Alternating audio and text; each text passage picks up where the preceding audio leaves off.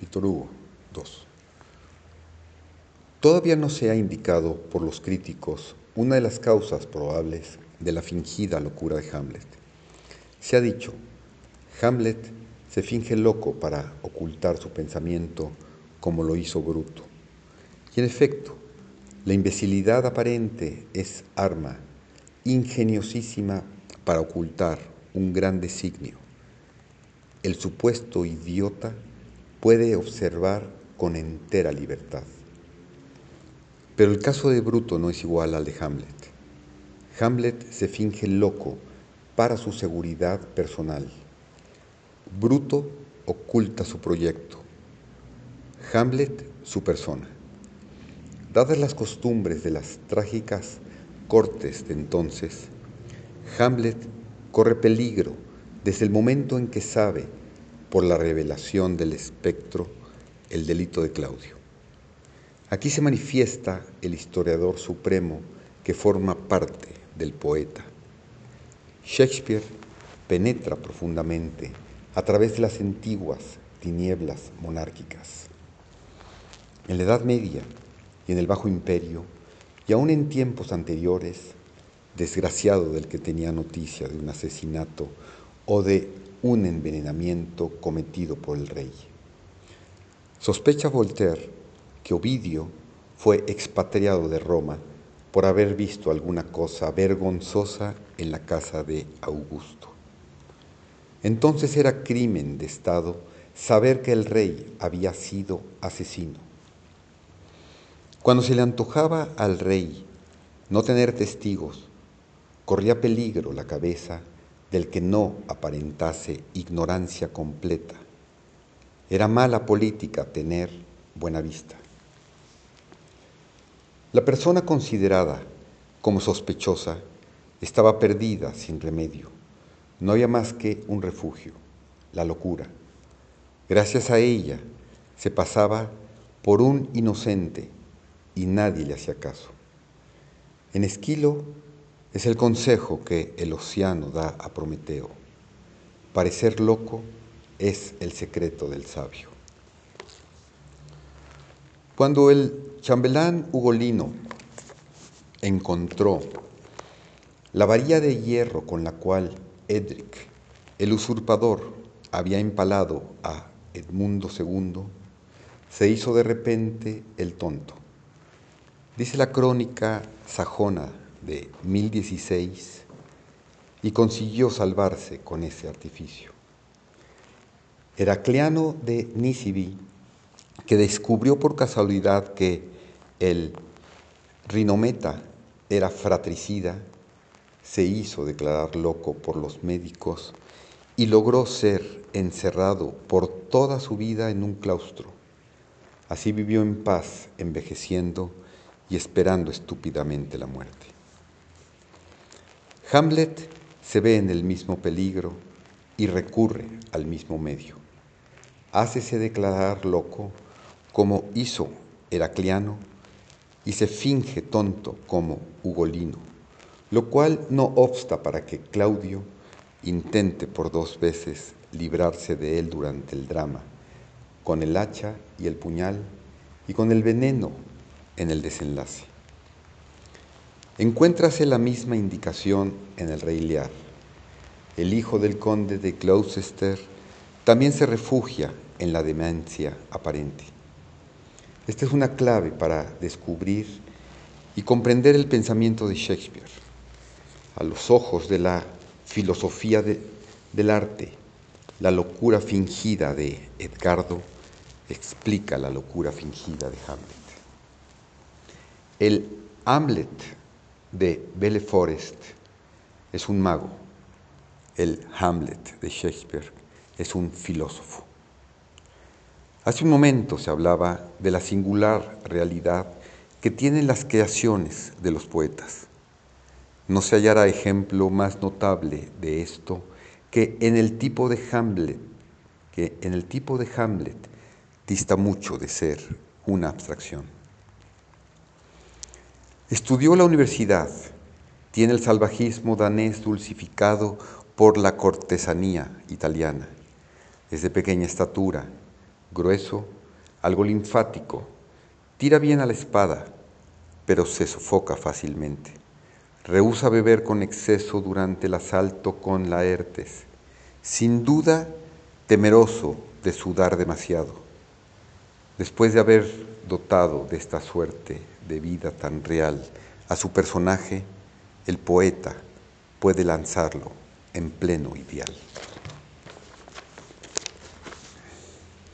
Así tiene lastre el, el espíritu humano ha producido obras que igualan al Hamlet, pero ninguna la ventaja.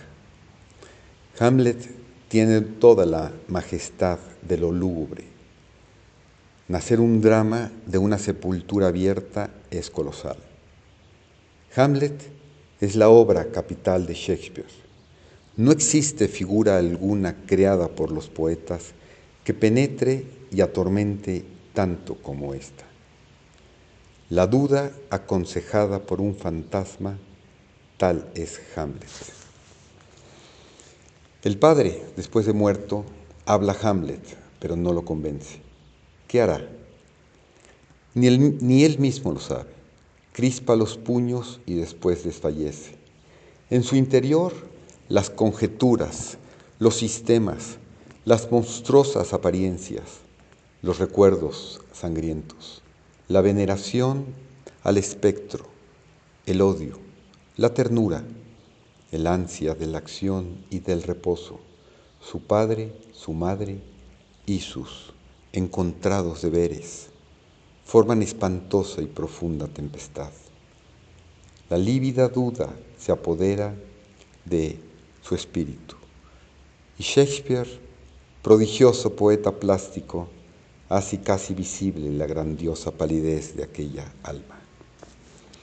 Hamlet podría llamarse melancolía, como la gran larva de Alberto Durero, tiene como ella sobre su cabeza el murciélago que revolotea, y a sus pies la ciencia, la esfera, el compás, el reloj de arena, el amor y detrás de él, en el horizonte, un enorme y terrible sol que difunde las tinieblas en el cielo. Sin embargo, la mitad de Hamlet se compone de ira, de furia, de ultrajes, de sarcasmos a Ofelia, de maldiciones a su madre y de insultos a sí mismo. Conversa con los sepultureros riendo. Después coge a Laertes por los cabellos y le arroja a la rosa, a la fosa de Ofelia, y patea furiosamente sobre su ataúd. Estocadas a Polonia, estocadas a Laertes, estocadas a Claudio. En ciertos momentos parece como que se abre su inacción y que de él la abertura salen truenos Atorméntale esa vida posible, mezclada de realidad y de ensueños, de cuya ansiedad participamos todos. Un extraño sonambulismo penetra en todos sus actos. Diríase que su cerebro está en formación y que hay en él capas de dolor, capas de pensamiento y capas de visión y a través de estas últimas capas de visión logra sentir, comprender, aprender, distinguir, beber, comer, irritarse, burlarse, llorar y razonar. Entre su vida y él media una transparencia, la muralla del sueño cuyo más allá se vislumbra y al cual jamás se llega. Una especie de nebuloso obstáculo rodea a Hamlet por todas partes. ¿Has tenido alguna vez durante el sueño la pesadilla de querer correr o ir apresuradamente y no poder por la anquilosis de las rodillas, la pesadez de los brazos, la parálisis de las manos y la rigidez de los músculos? Pues esa pesadilla es la que sufre Hamlet despierto. Hamlet no está en donde está su vida. Se asemeja a un hombre que te habla desde la margen opuesta de un río. Desde ahí te llama y te pregunta. Se encuentra siempre a considerable distancia de la catástrofe en que vive el transeúnte, a quien interroga, de las ideas que tiene y de la acción que realiza.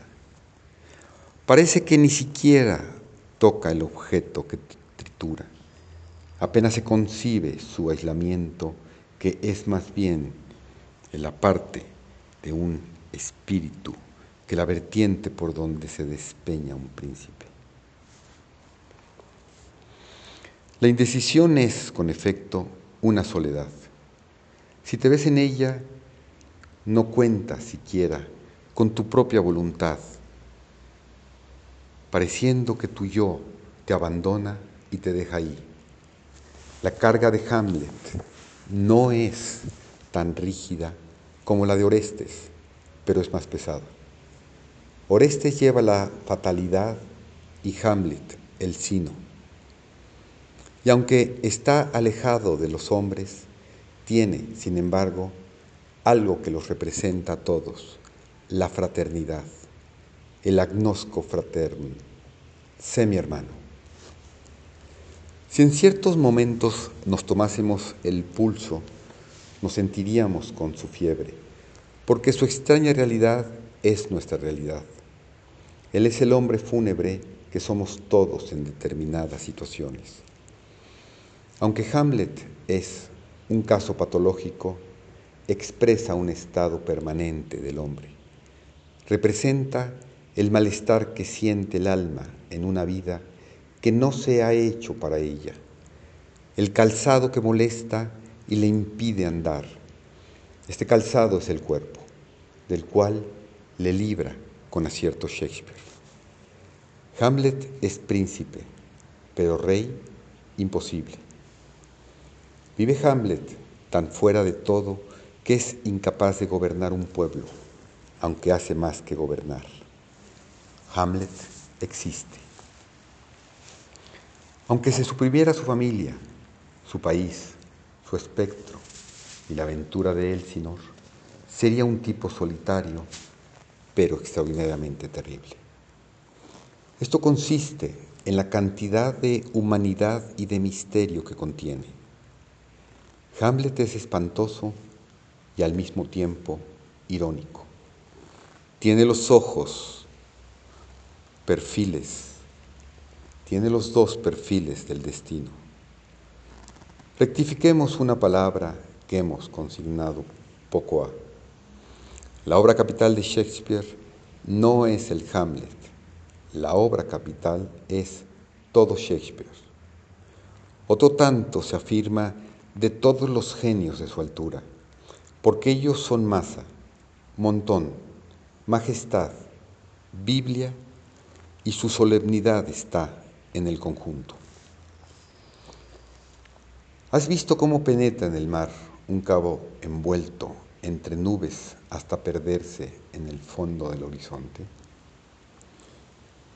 Cada una de sus columnas forma parte de él y sin embargo las ondulaciones no afectan en lo más mínimo a su dimensión.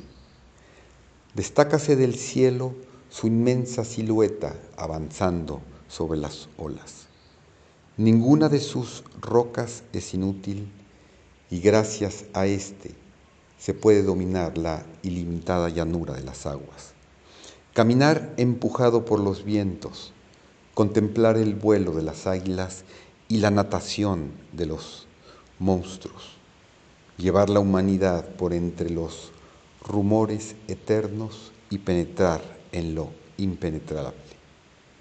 El poeta hace este servicio a nuestro espíritu. Un genio es un promontorio en el infinito.